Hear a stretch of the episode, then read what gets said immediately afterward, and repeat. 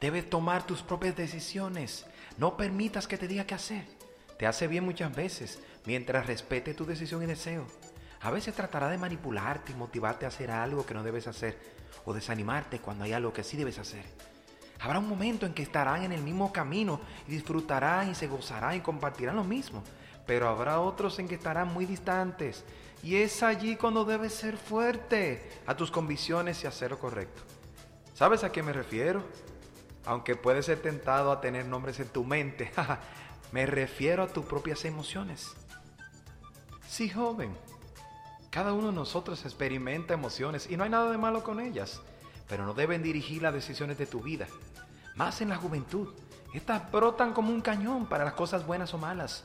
Por eso la Biblia nunca te invita a seguirlas o tomar una decisión por lo que sientes.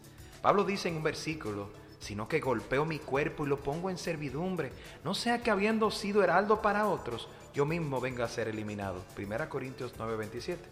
Conociendo su propia realidad, el apóstol quería seguir viviendo para Dios, sirviéndole también.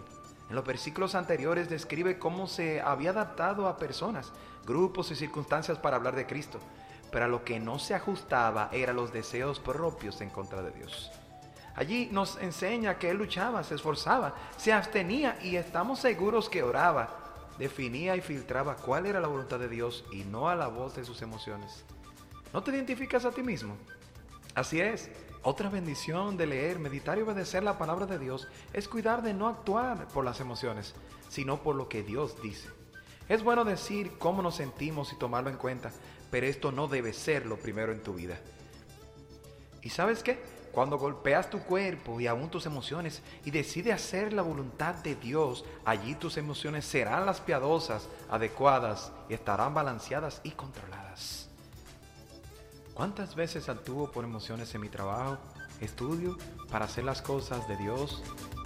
Ahora que sigas más a Dios, no las emociones en las decisiones. Dios te bendiga joven, se despide el pastor Ariel Alfonso.